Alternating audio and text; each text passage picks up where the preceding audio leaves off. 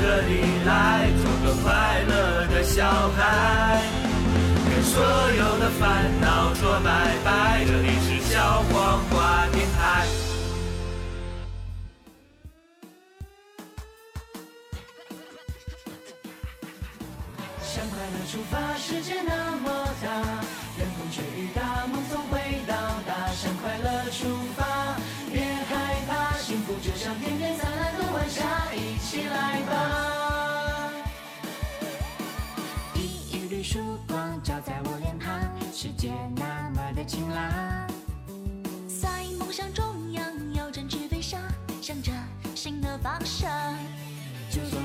会受伤，有我在你身旁，快乐是打败挫折麻烦力量。用指尖画下最美丽的期望，我喜欢看到你的微笑模样。向快乐出发，世界那么大，任风吹雨打，梦总会到达。向快乐出发，别害怕，幸福就像天边灿烂的晚霞，一起来。向快乐出发，世界那么大，Hello，大家好，这里是小花电台，我是吃可爱长大的东东，嗯，我是棍棍。嗯又是全新的一期节目哈。嗯哼，嗯呃，因为二零二零年我们就是马上就要过去了，这一期节嗯目我们想录一期跨年的一期节目。小花对电台好像从来没录过，就是跨年的节目，跟大家一起。我们以前哈年录过终总结年终总结，然后总结一下这一年咱们的节目。对，最近好像没有这个形式，就也没跟大家一起跨年。因为今年没什么可总结的，节目本身也不多，是吧？节目也不多，我们也不精彩。嗯，我对水当尿裤，水当尿裤的一年。嗯，就是电台也是带搭不做的一年，是吧？对，但是还是带搭不做的第二年吧，不是一年。好吧，其实也，呃，我们也在陆续，像最近已经更新，呃，我们已经录了好几期节目了，而且都已经剪完了，呃，嗯也就一直排在那个呃日期上，就是电台经已经给我们排上了，都哪天哪天播。然后我们除了这一期跨年的特别节目，我们会在春节前，嗯，然后策划录一期春节的特别节目。哦，其实也是之前每一年我们都有一个春节的特别节目，嗯，虽然没有特特别去说春节特辑特辑或怎么样，但是好像都会录，就是聊民俗啦，啊什么聊之类的春节的一些回。家的一回些家的什么。见闻啊、趣事之类的，而且我觉得那个喜庆劲儿，春节特别节目特别很适合，特别特别。你嗯？不是，呃，我那时候想总是高铁回去不是吗？嗯都是回家的路上听小王电台。嗯，如果是在春节回家准备要过年的那个火车上，然后你听小王电台还是一个特别春节特别节目的话，就感觉就很很有感觉，很有。感觉，对。所以以前我们的特别节目都录错了，是吗？都是也录那都个回来之后才录，就节都过完了我们才录。对，所以说今年想真的好好做一期春嗯节的特别节目，会在大年二十八那天就奉献给大家。那期节目的名字叫《回家 没有那个主旋律》，，没有回就是家没应该是二零二一年小王电台春节联欢晚会。之类的。嗯，嗯，其实希望大家也能期待一下，就是，最近的一些节目我们更新的也还是有频率的，也希望大家也有质多多量了。对大家多多支呃转发一下，多多支持我们我们也想把电台做成一个大流量的一个电台，然后就有人找我们什么。嗯拍广告，直播啦，什么代言啦，什么的，有人会有人找我们表演吗？啊，好啦，其实，嗯，这一期呢，主要是跟大家聊一聊二零二零年，就是这一年，说实话，嗯也是比较特殊的一年吧。嗯嗯，我觉得对某些人来说可能比较坎坷的一年，尤其是一些呃个体经营啊或者公司经营的人。你是说你吗？呃，我还好啦，我那也不算是什么太那什么，嗯嗯，但是多少会受到一些影响。对对，其实对我们这身边这些朋友来说，呃，大家也都没有把自己比较困难的一面展示给身边的朋友看。对，其实如果就是就本身来说，呃，也都我觉得也都挺不容易的吧。嗯，挺不容易的。反正没，我觉得这么些年，我就觉得没有一年是过得就是特别顺心顺利的那种感觉，每一年过得都还好。但是就是那种，你你懂，就是逼着你往前走的那种状态。嗯但我觉得我今年应该是我从从小到长这么大来说，我过得最最困难的一年艰难的一最艰难的一年。嗯然后就是我工作也就这一年十二个月里工作也就四个月的时间，哇，有四个月呢，我以为大概两个月左右，那也很久。嗯，很久嘛。然后剩下的时间其实待业在家，待业的时间，就是没想到今年会这么困对，这么困难，就是工作也不太好找。嗯嗯，但就可气的是，我最后那个还是自己选择的离职。但是我也很支持啊。更可气的是，身边的朋友都支持你，没有人劝你说坚持坚持，生活不易，呃，向向生活低头，什么也没有。嗯，但对身边的朋友还都挺支持我的。对对，所以然后，所以说，其实我们这一期话题不想聊一下这一这一年有多困难。嗯这一期因为困难，我们都是自己心里知道，包括我们说国嗯家的那个疫情的原因什么的。嗯我们想聊一聊，就是这一年，呃，在这么困难、这么不容易的二零二零年，有没有一瞬间，嗯，或者一个片段，或者一首歌，会让你感动过、温暖过嗯，这样的一一个瞬间？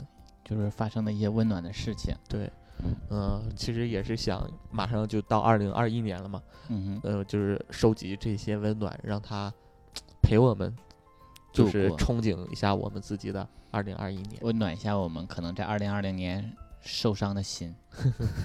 那 我为什么会发出了一个？也不太清楚刚才那个声音是从哪个部位出来的。嗯，那这一年就是有没有温暖过你的一个瞬间，或者是让你觉得感动的一件事儿什么的？我先说我吧，啊，先说你。因为我们也征集了我们听众的那个，嗯，我先说我，我其实我我就在那个发出这个征集的时候是为什么呢？是不是因为我觉得我这一年没有被感动过的一个 点，瞬间和温暖，就是你让我就是带着温暖去迎接二零二一年的时候，我在想，我这一年就没有一些正能量的一些东西。嗯。然后我就后来我也看了那个我们听众的留言后，我才想到了，其实有很多温暖的瞬瞬间。就例如我呃这一年有一段时间特别忙的时候，嗯然后我爸不是来来那个沈阳看我了吗？嗯嗯然后他就是，呃，他来看我啊、是我接的他，但是是晚上很晚去接的他。第二天我又去加班了，因为那正好赶的是月末。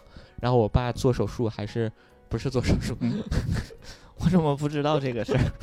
我爸去检查，嗯还是你那个棍棍带着啊，他你是说我啊我并不是啊你们啊？吧我以为是我问的，我就啊。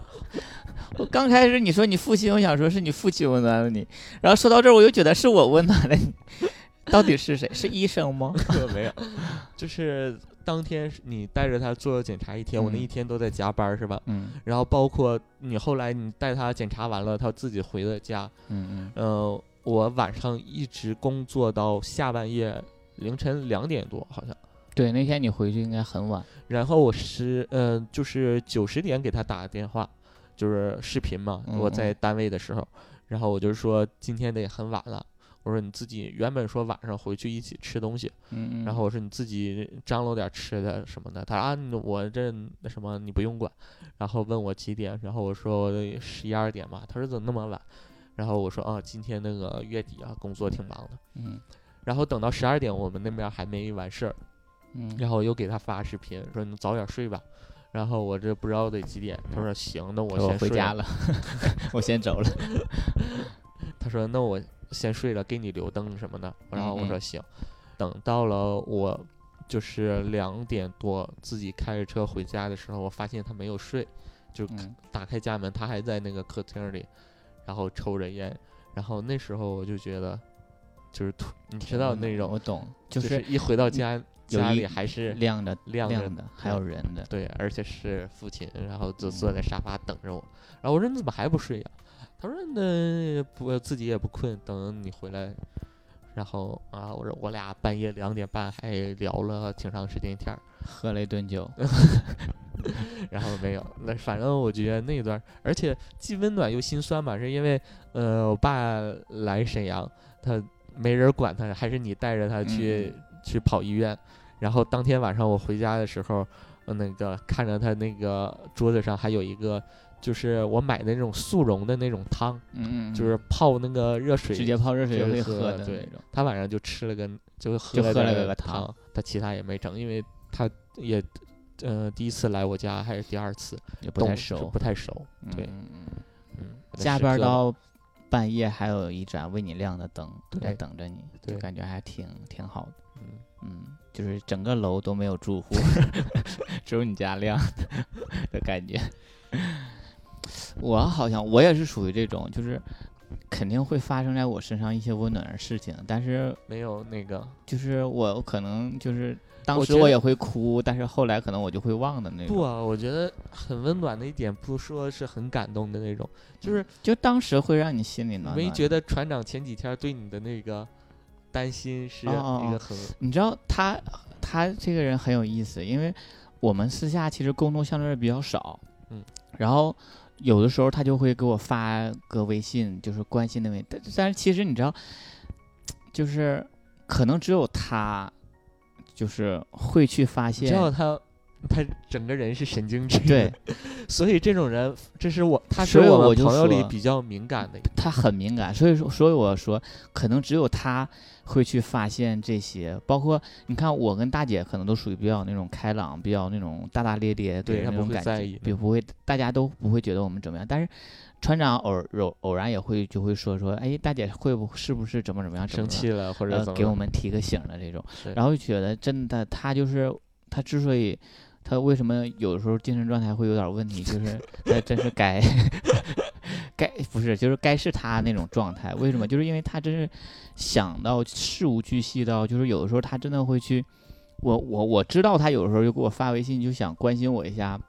是不是怎么样？但是我觉得真是身边的人，包括你，就是很少有人去观察到我一些细微的变化的这这种。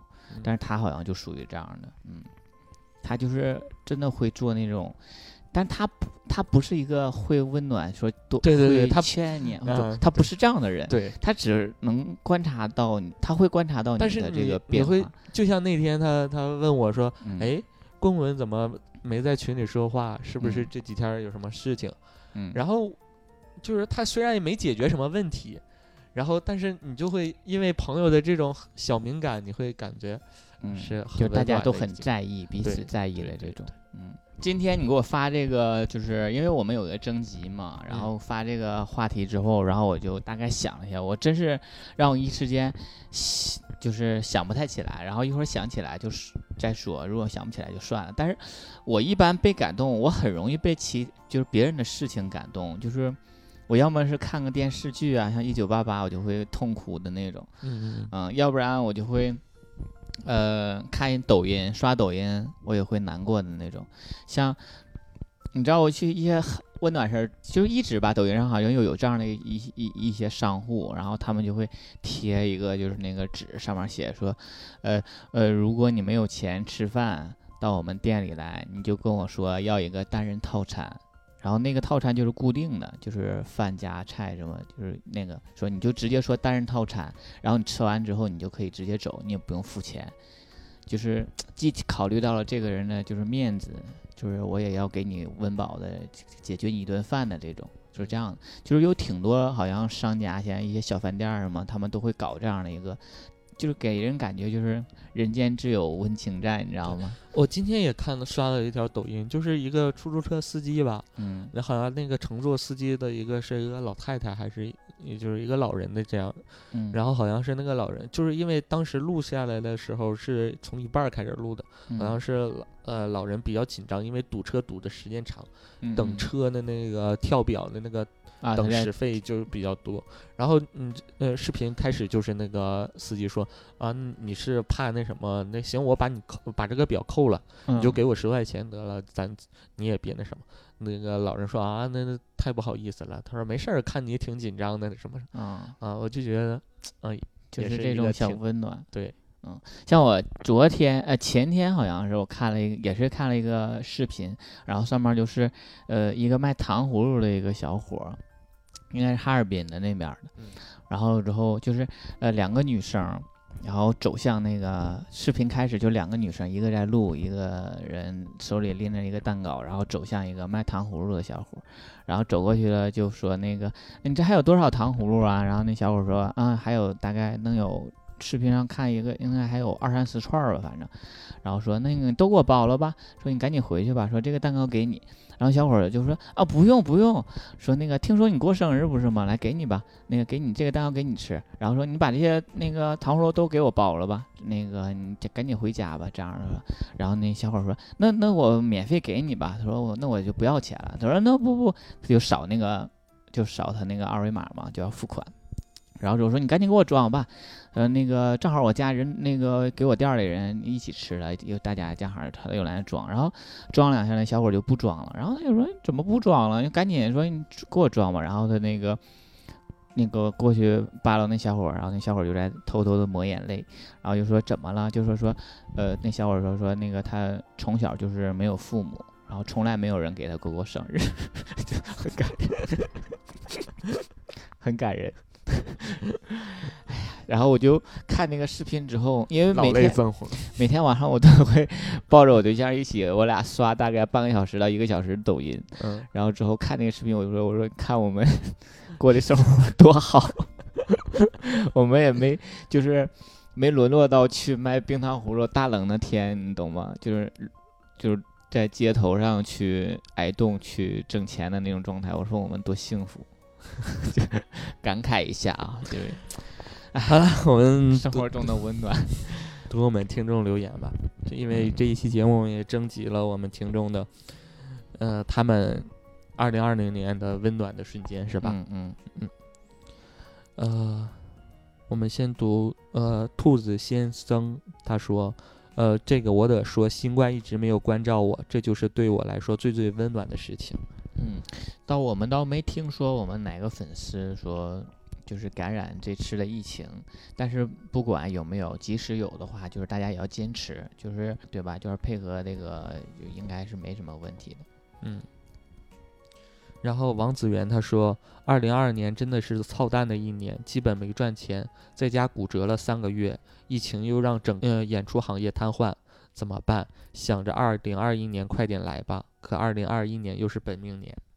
本命年或许你就跟你那个穿着一样啊，走鸿运也说不定。对对对，其实就是二零二零年，不管是演出行业还是很多行业都嗯，都都不太好，不太好。包括我姐她做的就是，我姐她在大连那边做的就是教育，就是就是哦那个课外培训的那种。那就影响更大。，对对，嗯，就是反正是，唉，就是每一，呃，希望二零二一年疫情就是结束，大家都会慢慢的好起来，是吧？嗯，嗯，段先生，段先生他说，二零二零年在本不太平的一年，我坚持的选择了自己爱的他，呃，是他让我的二零二零变得更加有意义。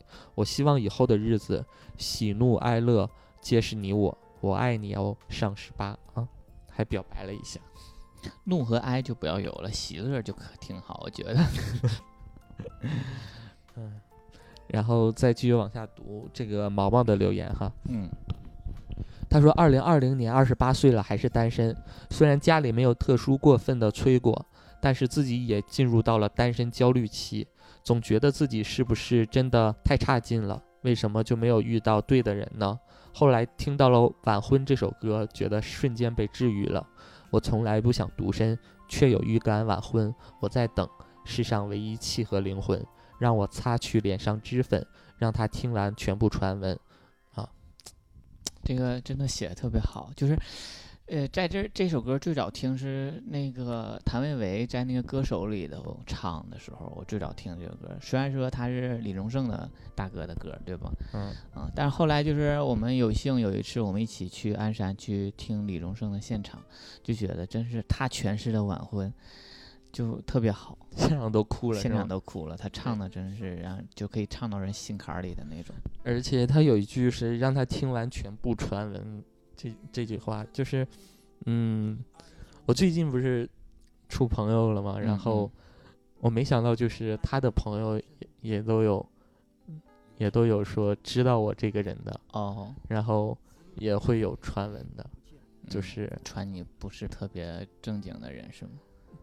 就是对传的是在我对象的那个耳朵里听到的是不好的那个一面，然后我真的就没有想到我在别人的那个会有不好的这样的传闻，对，可能他看到你的一些什么黑蝴蝶一些装扮吧，我猜。嗯，嗯，其实但是人肯定那一天跟他就是聊了很很多，然后其实我当天还哭了，然后我还想发朋友圈儿去去骂骂这些人嗯，然后后来想想还是算了。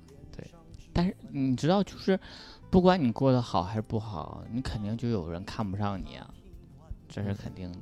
不能说你过得风生水起，你就不在意别人怎么看你；你过得不好的时候，你就不希望别人攻击你，这不可能。就是总有对，就是一直都想诋毁你的这样的一波人才，而且尤其是你，你总有四百多条未读，对，其实人家别人也说的有道理也，有道理。说我什么认识太多人了，怎么怎么是的嗯我觉得我确实 也骂骂的骂的对，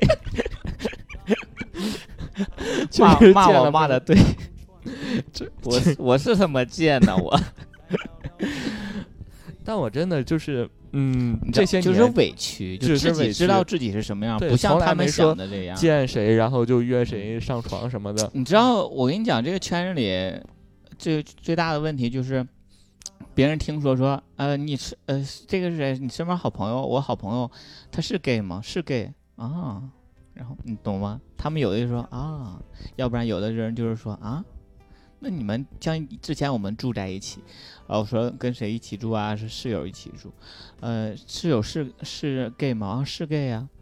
然后之后就会他是零是一啊，我说这有什么关系吗？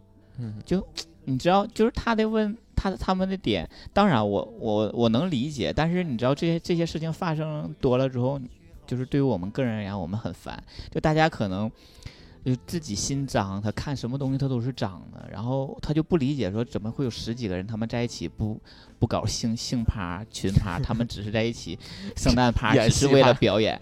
他们只只是为了表演争夺一个没有没有意义的名次，他们不懂，你知道吗？他们不认为说你们每年都是那么纯洁的，大家在一起只是吃吃饭、喝喝酒、聊聊天儿，大家表演表演、娱乐娱乐彼此。他们认为大家在一起肯定要有有一些性方面接触，至少里边有几些也有一些人是不干净的，他们都聚会完了，大家不会各回各家。，对他们都愿意用自己的世界观和价值观去衡量别人的一些生活状态。我觉得这一点没必要跟他们去争和或者去去想，他们理解就好，不理解也就算了。但是我想解释的时候，我就解释解释；我不想解释的时候，那真是话不投机半句多。我觉得也没有必要，就也不要给自己添这样的烦恼。嗯，就是每个人，就是只是我们的状生活状态和价值不一样而已。嗯，嗯，所所以说你的眼泪，你为他们哭的眼泪也是不值钱的。但这首歌当然我，我们自己是奸。嗯，这 这首歌确实很好听，《晚婚》嘛，谭维维唱。你更喜欢谭维维唱的还是李宗盛？李宗盛唱的，就是你听完李宗盛唱之后，谁唱也不行。啊，就是他唱的，就是每一句歌词。以前我听李宗盛的歌，我就想说，哎呀，他为什么在读歌词呢？就是 你懂我的那种嗯想法，就是想说，为什么把歌词读出来？就感觉有旋律多好听啊。然后当然，然后那次听他现场之后，我就觉得他的这种就是用说的一种方式，然后再演唱，然后就感觉哇，真的是我听过的演唱会里就是不一样的一种体会和感受，就觉得太棒了，这种这种感觉嗯，反正当时我们那天听了这首歌，我们俩都哭了，都哭了。两个嗯，我对象没哭。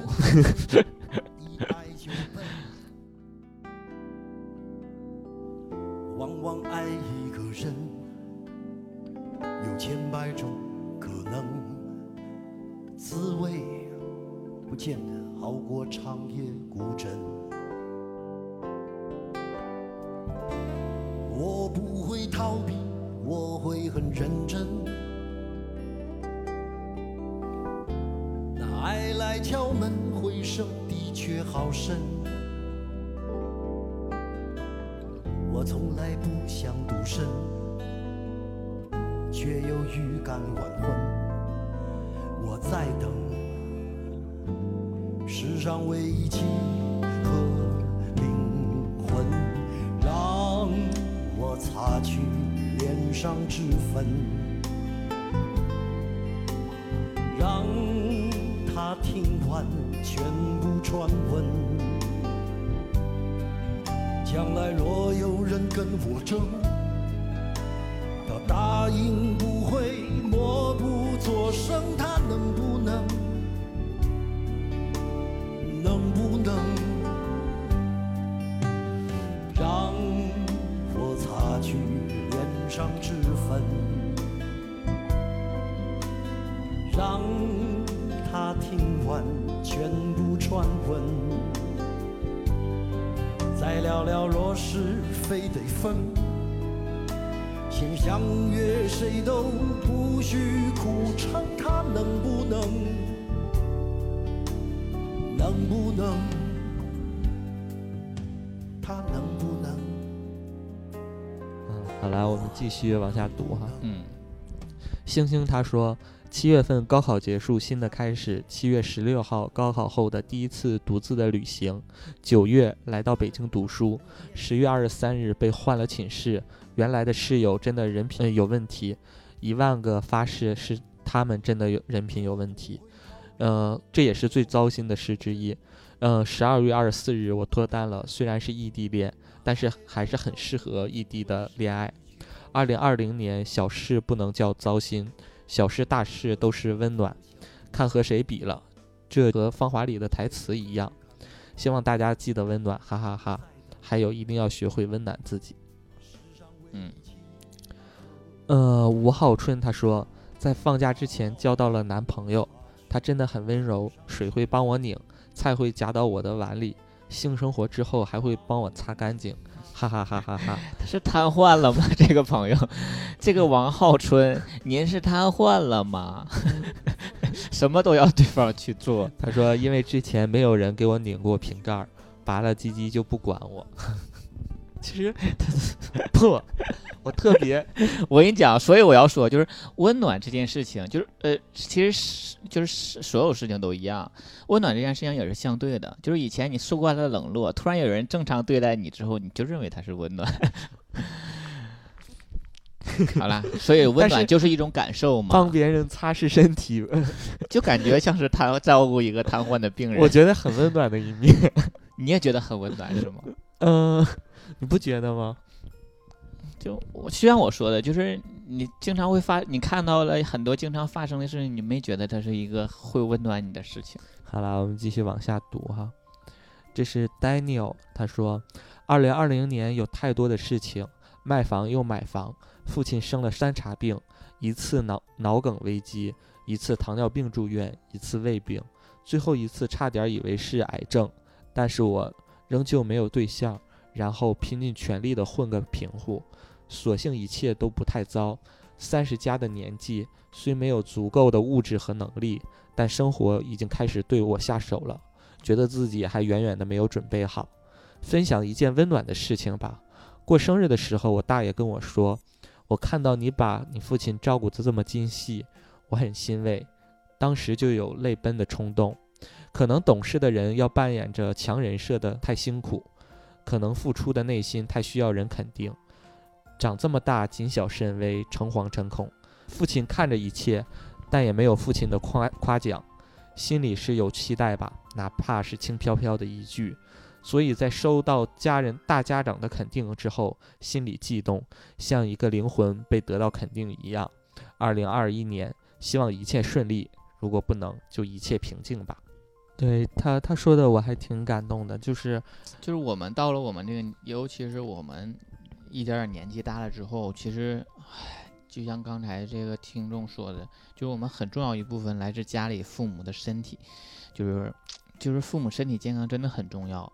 我身边有一个学弟吧，好朋友，然后就是在头前几年，然后他的母亲突然脑梗，然后住院，然后就是好不容易吧，应该说是抢救回来之后，就是整个人是瘫痪的状态。嗯然后现在在家就是又雇的人，然后又他父亲在家照顾，就是整个那一年，真是我就看着他，就是那一年我的大部分心酸就是都是来自于他，我就想说一个人怎么可以难到这个程度，然后同时我也庆幸，然后我也就是嘱咐我父母，就是保保重他们自己的身体这样。嗯然后我想说，真的是就是看着他家的一些变故，然后就看他为难到就是不行的一个状态，因为他平平时生活状态挺好，在沈阳大企业里工作呀，呃，工作上也挺好的，蒸蒸日上的这种。然后平时跟我讨论，以前跟我讨论都说，哎，我工作压力太大了，呃，然后怎么怎么样，然后平时会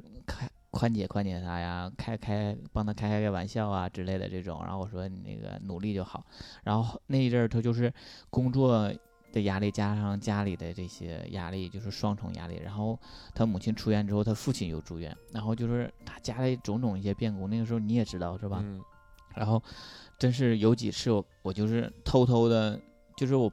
因为他也没有人能帮他的忙，在沈阳这边，然后就我帮他跑一些医院什么，然后后来他家有小孩，小孩又有问题，又有一些小毛病，刚开始，然后我就想说他也太难了，然后有几次我偷偷的就是哭，然后就是 想到他我就特别为他难过的那种，对，就想说真的是太难，所以就父母身体健康这个真的很重要，但是如果不是那么有幸，就是自己父母身体像这位听众就是有一些小问题的话，就是就像他说，责任落到自己肩上，别人肯定不知道你的坚强是从哪儿来的，但是，嗯、不管是有没有人夸赞也好，可能这份责任、这份坚强，肯定他自己也会顶上去。所以希望他二因零二一年更好。像我们这么大岁数的时候，都已确实大家都有照顾父母的这种责任责任在了，父母也慢慢的老了，嗯而且有可能当我们物质还没达到，就是可以满足照顾父母的时候，我们嗯还、还自己坚强着，就是不不想让父母知道我们过得不好。对，呃，感觉这样的时候确实也挺难的。我也去理解，说这位听众他当时他说的意思，嗯，他说就是家里大家长给了他一句肯定。肯定他立刻可能就他就是突然就绷不住了那种。对嗯，其实我们也都是扮演着那种很坚强的一个人设，是吧？嗯，啊，继续往下读，我们下一位听众自在如风，他给我发了，他给我们发了一张照片，是吧？对，嗯，这张照片就是，呃，一个中年人推着一个老人，推着轮椅，上面是一个老人，还有一个老人他推着一个小孩儿。小孩儿，然后我们读一下他的留言吧，这个自在如风的留言。他说，并并不是二零二零年的一张照片，却是我目前为止里心里最温暖的一张照片吧。嗯，那是二零一七年村官考选调生第二年，呃，心情低落，压力巨大，北方初秋的天气舒服到格外的恰到好处。从自习室出来，坐在门口抽烟，一家人就这么从眼前说说笑笑的路过。啊，这是他他照的一张，拍的照片他照的一张照片，那是一家人啊，就是啊，明白了，他看到、哦、是这样的，那这一张就是应该是呃媳妇儿推着婆婆，然后公公又推着他们家的小孩儿，啊，对对对对，我觉得也是，嗯，那是一个老太太，就是轮椅坐上着轮椅的，，嗯，对，啊，这么一看，这张照片确实还嗯挺温暖挺温暖的。然后他说，突然想起了吴青峰的一首歌，叫《早点回家》。我们都是一个人加上另一个人的长相，时间的墙，呃，他们的手掌到我们的肩膀。那时候和前任的关系忽远忽近，他有家庭，我只是他生活的调味品而已。对我就是那个前任出轨质问，嗯，我为什么看他手机，然后我道歉的那个啊，之前给我们留过言，嗯这位我有听众。印象，他说那时候我独自居住在这个既熟悉又陌生的城市，熟悉是因为在这里上的大学，陌生是因为大学同学们大多已经离开了，身边熟悉的人寥寥无几，内心的孤独感在那段时间一直笼罩着，直到看到这一家人，突然觉得我不应该只是为了爱情，我还有家人，他们更需要我，更爱我，于是一心情一点点好起来了，也更加阳光。大家都说年轻的时候要用力的去爱。我也这么去做了，但随着年纪的增长，家人才是家人的幸福才是自己最大的资本。哇，他说的好好啊！就是被情伤之后，才发现家才是他最终温暖他的港湾，是吗？因为我理解他，他在在一个城市，然后原本是两个人，后来就是这个城市就剩他自己一个人的时候，他那时候是多么 想回家，是吗？嗯，那个时候就是需要一个温暖的地方，能让他停一停、靠一靠的时候。光溜溜，年大大，还提时光被原谅，钱斑斑，脸强强，白发靠我们欣赏。生命很长，美好或者悲伤，细数也数不完。日子很短，只要是陪在孩子的身旁，我们都是一个人加上另一个人的长相。时间的墙，从他们的手掌到我们的肩膀，流浪星光代替着那么多眼神对我说话。回家，早点回家呀。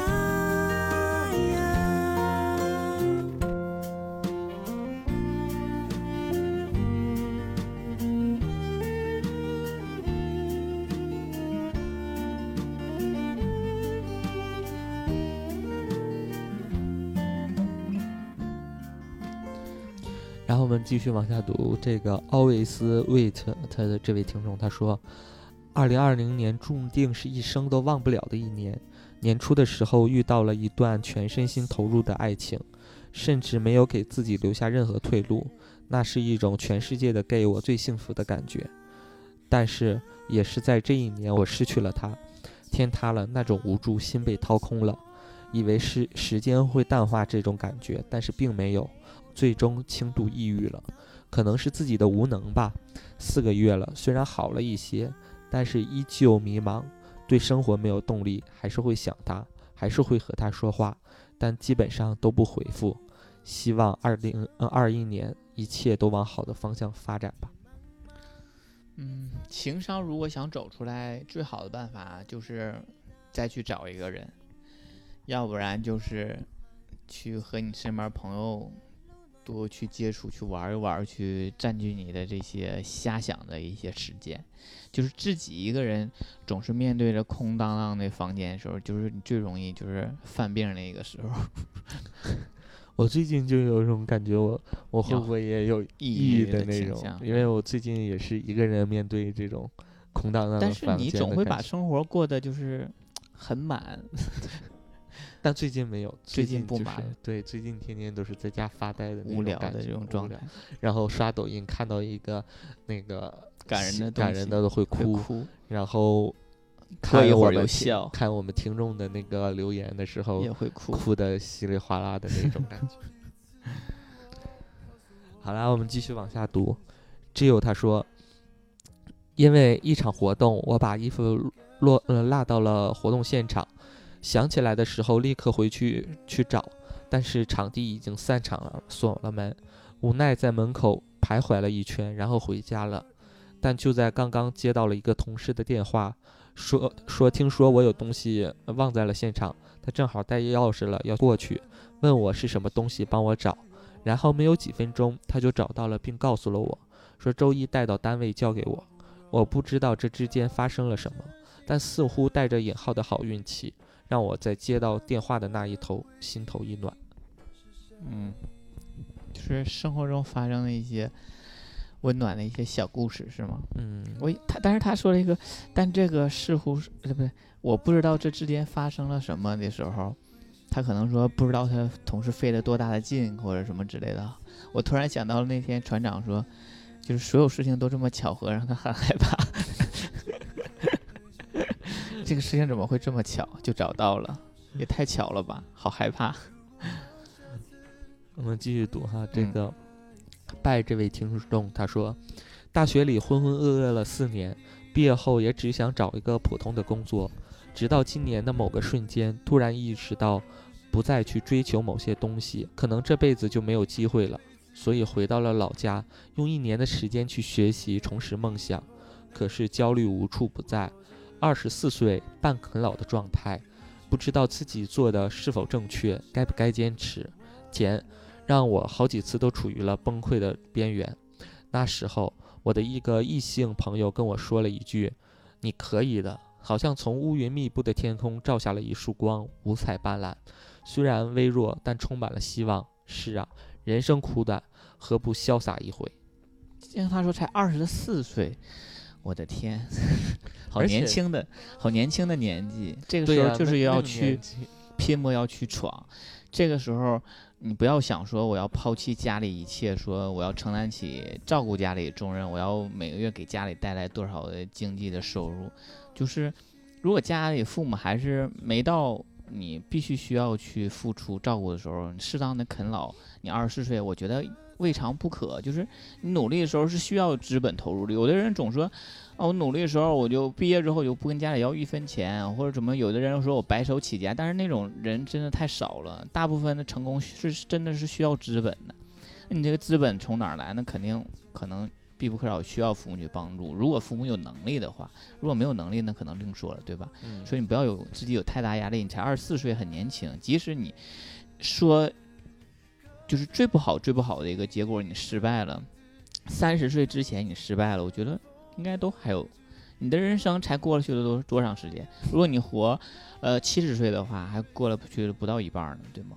况且现在都能活个八十来岁吧，我估计。如果三十多岁对自己的未来还很迷茫呢？嗯，你说我们吗？那那也就慢慢去找啊，去找方向。那也不能死啊，主要是。然后我们继续往下读，这嗯位听众叫此方，他说，夏天的时候坐公交车，车上上来了一个老奶奶，因为我路途不是很遥远，所以我就把位置让给了她。老奶奶坐下便和我三言两语的说了起话，一边说一边从布袋里拿出了几块糖果和两个被挤压的都快有要破裂的红李子，塞到了我的手里。奶奶说：“就你就拿着吧。”我孙子在外地上学都没人陪我，每天只能自己到处走走。我问奶奶为什么不和别的老老人们一起跳跳舞啥的，奶奶说不爱去凑那个热闹，心脏也不是太舒服。奶奶说完就把头看向窗外，不知道在想什么。不一会儿车就到站了，我走到下车门，奶奶和我对视而笑。我看着二十五路公交车扬笛而去，便将口袋中的李子拿出来咬了一口，味道很酸。但我从来没吃过这么甜的李子。记得那是一个阴天，但我却在从头顶上看到了一道小彩虹。好像我初中小学的时候学的那个课文的一些就是写作手法呀，他，但是写的挺好的，真的，只是听了会有些许的尴尬，还挺好的写的。尴尬吗？我 我好像就是看到这个段是哭了哭的不行。就挺好的。嗯，嗯，生活中的一些，就他发现了一些温暖的，让他感受到温暖的一些事情。哎呀，所以呀，老了就不那么精彩了，趁着年轻，就多蹦跶蹦跶吧。呃，小安电台首席歌姬他说，还记得那时腊月二十八，我和师傅收拾好了观音殿，正计划着怎么度过这个春节。院子的腊梅不时传出了清香，和着炉子里的檀香的味道，围绕着整个寺院，一切都是那么的祥和。然而第二天下午就接到通知，因为疫情要闭寺，我也不得已回到自己租住的房子里。在将近四个月的封闭时光里，师傅基本上都是隔几天就会给我打个电话。他一直在提醒着我，如果能做到尽可能帮助身边的人，奉献自己的能力。他在寺院里每天都在为我的父我和我的父母祈祷。呃，金瓦红墙里是彼岸花，是腊梅和师傅的挂念。金瓦红墙外是无人的街道，是紧张的人们和短缺的物资。虽然那段时间吃了十多箱泡面，但我不觉得苦，因为有父母的关怀、朋友的问候、小王电台的声音，还有师傅在远方的祈祷加持。今年腊梅花又开了，不知道后院的鸽舍里会不会多出几只新生命。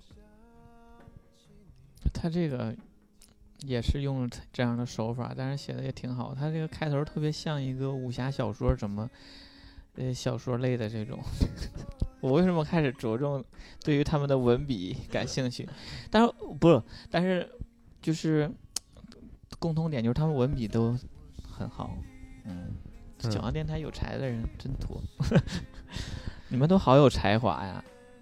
但是他是一个呃俗家弟子吗？是属于还是怎么样的不？太清楚，反正都是有信仰的人，有信仰的人，一直也希望能帮到身边的朋友，嗯，对吧？就是他觉得温暖的是他师，呃，他师傅在寺庙师傅他师傅教导他也是要做一个善人嘛，去帮助做一个温暖的人。嗯身边的人，这样很好。继续往下读，我们下位听众，呃，海洋的诱惑，他说，由于工作的性质受到了疫情的影响，不能出国，所以工作不是很忙，就找了一个国际品牌的便利店工作，就在小区边上，每天看着不同的人。十二月份的疫大连疫情，严冬里开始组织了核酸检测，我们店附近就有一个检测医护人员的工作点，有很多人在那里排队。出现过两个市民来店里为工作人员买热饮，说天冷了让他们暖和一下，自己不能当志愿者也想尽点力。看的时候很感动，爱总有总有接力的人，愿一切安好，加油。嗯，就是真的是在这种大灾难的面前，总是能体现出来我们这些就是人的，就是市民他们有一些温暖温暖的一些小举动，就感觉这个真的很好。然后我们继续往下读。一杯沧海说，一月底疫情爆发，印象最深刻的就是从我二月份从老家回城那天，徐州的冬天还是很冷，村子当时都是分锁着，一道铁门，两张小桌子，几把小椅子，呃，以及两个蜷缩着脑袋守在那里的人。当时是不是下雨忘记了，但确实没有搭个棚。牺牲两个字，今年感觉格外亲切。那大家都在说疫情，他说这个，我突然想起来，就是，呃，疫情开始的时候，应该大家都在老家吧，因为都是过年，刚过完年那时候，正式开始提出就要又封城啊，又封村。像我们家在农村，我们那个村儿也是实现封村。然后刚开始封村，就跟他说的一样，然后就是简陋的用一些东西把那个村口堵住啊，然后他也没有没有一些简易的一些房子什么供这些封村的人。我记得我们我我上初中开始，然后我们初中就有一个打井的一个人，正常打井不都是个老头儿吗？然后我们学校有一个老师的一个孩子，他还是应该比我大个，嗯，不不应该不超过十岁吧。他是属于那种天生小儿麻痹，然后之后，呃，长相上没有太大的变化，但是也多少有一点那个大头嘛，那种大头娃娃的那种，然后呃走道那个腿有点不太那个方便的那种，然后他就呃应该就是因为这样的原因，你知道，尤其在农村，他肯定会被小孩嘲笑的这种，嗯然后小时候好像也没怎么上学，然后就是早早的参加工作了，所以当时我们学校的那个门卫就是他，是。然后他妈就是我们学校老师，然后大家也不能说什么。然后他还比我们大，因为他那个时候去当门卫的时候，我们那那几届学生都比他小挺多了。嗯，他就一直充当了门卫的这样的一个工作，但是也就是一个打个铃啊，像农村的那个需要打铃人去摁啊，什么打个铃啊，传达一些电话文件什么传达个这些东西，没有起到什么其他作用的。然后，呃，等我初中毕业之后就没太见过这个人。但是偶尔偶尔回家的时候，在村里走道能路过能碰到的他，偶尔我们俩还会打个招呼这样。啊，就是在今年疫情开始的时候，然后正好我要，因为我姥是每年的初五嘛，她是过生日，然后那时候我姥还没去世，然后那个就是每年的过年我们都要去我姥那儿去给她祝寿，我们就一定要出去嘛。然后那个时候我们还不太那么严格，只要你就是说你要去哪儿，然后你量体温没什么问题，然后你戴上口罩，他是可以出去的，就是。然后我到那儿的时候跟他就是一看那个，因为头一天我出去的时候发现那个还没封村，然后改天我们又又要走到那儿的时候，我拉着我妈他们走到那儿的时候就已经封了。然后我说我说哎不好意思，那个我问一下，我说怎么能出去？我说是不是可以出，还是说不可以出？然后他告诉我他说你呀、说说从旁边有一个小道儿，他说这块儿你就别从这儿走了，说要是来回给你开什么挺费劲，然后让别人看见也不太好。但是现在可以出，然后就告诉我怎么走。然后说啊我说好谢谢，就是在我们看来就很正常的一个交流和一个沟通。然后回来之后。我大概是今年又又也不某一次夏天的时候，然后回家，然后我妈就提起来一件事。我妈说有一天碰着你们那个老师了，因为他他的母亲就是当时是我的小学老师。我说啊，呃，因为我们都是一个村里嘛，也经常见。然后我说怎么了？然后她说她就提起来说那个过年的时候，说那个我们一起从出去的时候，说那个他儿子。他儿子当时就是在那个封村的时候，负责又是充当了一个安保的工作，你知道，在那儿封村人。当时我沟通的人就是他，嗯，然后他说他儿子当时回家就是夸你说，嗯、他真好，说说他这个人真好，说那个跟我客客气气的。啊，然后他说，我我妈说完之后，当时我就觉得心里就不太舒服，然后我就想说，就这个就是原话，就没说其他的，就是对我客客气气的，他就这么说。我想说，你知道，像我刚才说的一个观点，就温暖真是相对的，就是你平时我们看来再就是平常不过的一个举动，但是对于他来说，他可能从小到大，因为他自己生病的原因，他受到一些白眼呐、受到一些嘲讽，可能太多了，所以很少有人把他当做一个正常人去对待。但是突然间有一个人这么去对待他之后，他觉得对于他来说这是一个很温暖的事儿。他甚至他都他现在我现在我都三十多，他应该四十多了。他在这个年纪，他会回去跟他妈去说一件这个事儿，你懂吗？然后他妈又把这件事情复述给我妈。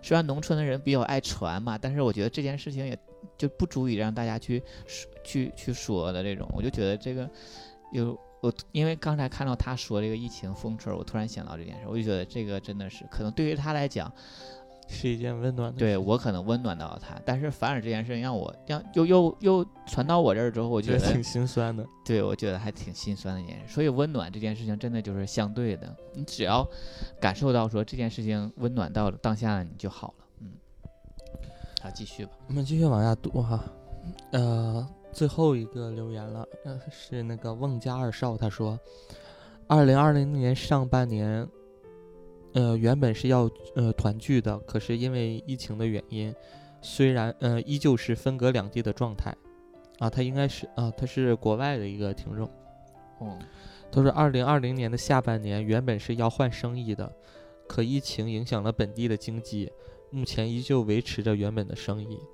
二零二零年的上半年原本是要去新西兰玩一圈的，去指环王的取景地朝圣，可疫情的原因，旅游暂且搁浅了。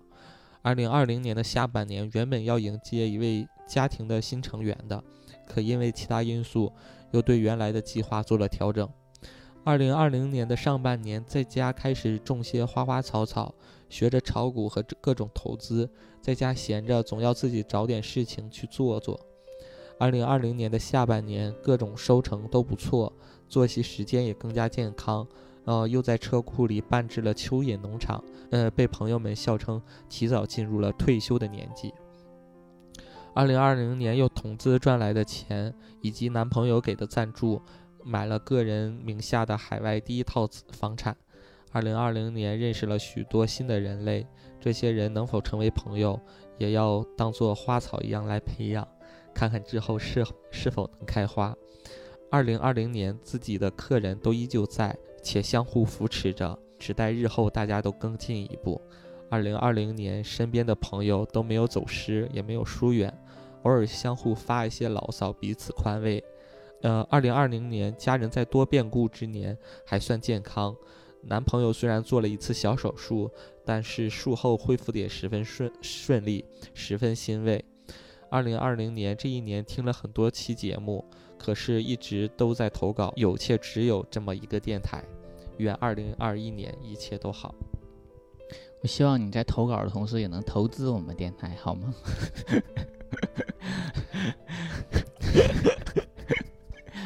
必要吧？这句很必要。哇，真的很优秀的一个人。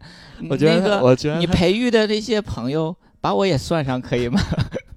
你这个肯定能开花是吧？我肯定能开花，我肯定比他们开的还早。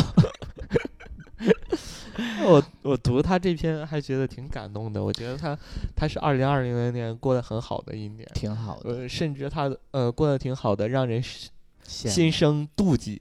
嗯，嗯，但是其实我我跟你讲，他有一个点，我就很羡慕他，就是他很可以很好的规划他的时间。你知道这一年我虽然也没什么工作，我跟我对象在家生活就是玩手机打游戏。我觉得这你知道我这个人还很奇怪，然后我时不时会发点脾气。我想说这个生活太糟糕了，然后你还依旧过着这样的生对，蝼蚁的生活，你懂吗？就是 依旧过的生活，不知道怎么改变，然后又不想做这过这样生活，还过着这样的生活，然后我就很 很钦佩这样的人。可能还是我的眼界太窄了，也看不到什么一些东西，所以也不知道该怎么去规划自己的生活。嗯嗯啊我觉得他刚刚的投稿就是很多温暖的地方，嗯嗯嗯、包括她和男朋友其实就是有意无意的同透露着恩爱，是吧？嗯，然后包括她的生意虽然不是很好，但是她的客户依旧在方，向也会有一些小惊喜、而且说。客户依旧都在相互扶持着，对，然后希望来年能更好。嗯其实我觉得这些都一点一滴的都是一些很温暖的点。嗯嗯，就是温暖的自己，当然没有温暖别人哦。如果投资我们电台的话，或许会好一些。而且打算去新西兰去玩一圈，新西兰也有我们的主播是吧？超哥吗？哦哦，哦，一时间 想不起这个人忘了这个人了，离我们有点远了。突然间走了好久，超哥应该也就是他，我觉得。呃我最近最温暖他的一件事，就是头两天给他直播我们的节目吧。我觉得他那天应该会心里看着我们又开心，他又心酸又难过吧，应该五味杂陈的，应该。对他一年想回来回不来他也不是不想回来，他真是回不来，现在没办法回来，因为疫情 现在越来越严重，然后国外回来的根本不太可能能实现那个问题，嗯，回来就回不去了。好啦，其实这这也就是我们听众的留言了，就嗯是大家还是在这个比较不容易的一年里，有很多温暖感人的一温暖了嗯自己或温暖了他人的一些事对情。我们也是，其实录这一期节目也是希望大家那个二零二一年能会过得更好，是吗？会过得更好，是吧？嗯，也让大家去回味一下二零二零年，即使在，嗯，你觉得很不好的生活状态下，应该还有很多能温暖你的一些事情发生。嗯，你嗯二零二一年有什么憧憬吗？或者是寄予之类的，对自己？嗯，多认识一些有钱的朋友吧。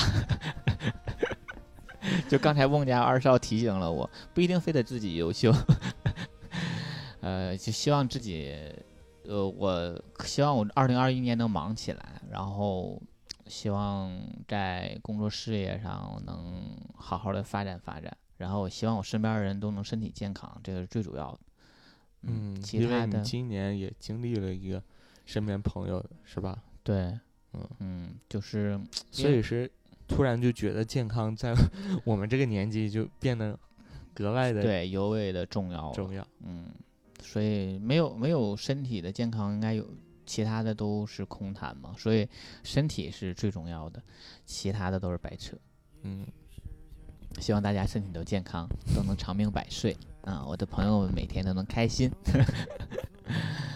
好了，嗯，这是主要就是跟大家一起来聊一聊二零温暖的二零二零年，年，然后还是希望大家二零二一年能更加好起来吧。就是、呃，二零二零年过得很好的人，那希望他们越来越好就。好。嗯，然后二零二零年过得很不容易的一年，希望二零二一年他们过得慢慢的会越来越好的。日子特别的红火。这期节目就这样，好的，我是主播棍棍，我是东东，我们下期再见，拜拜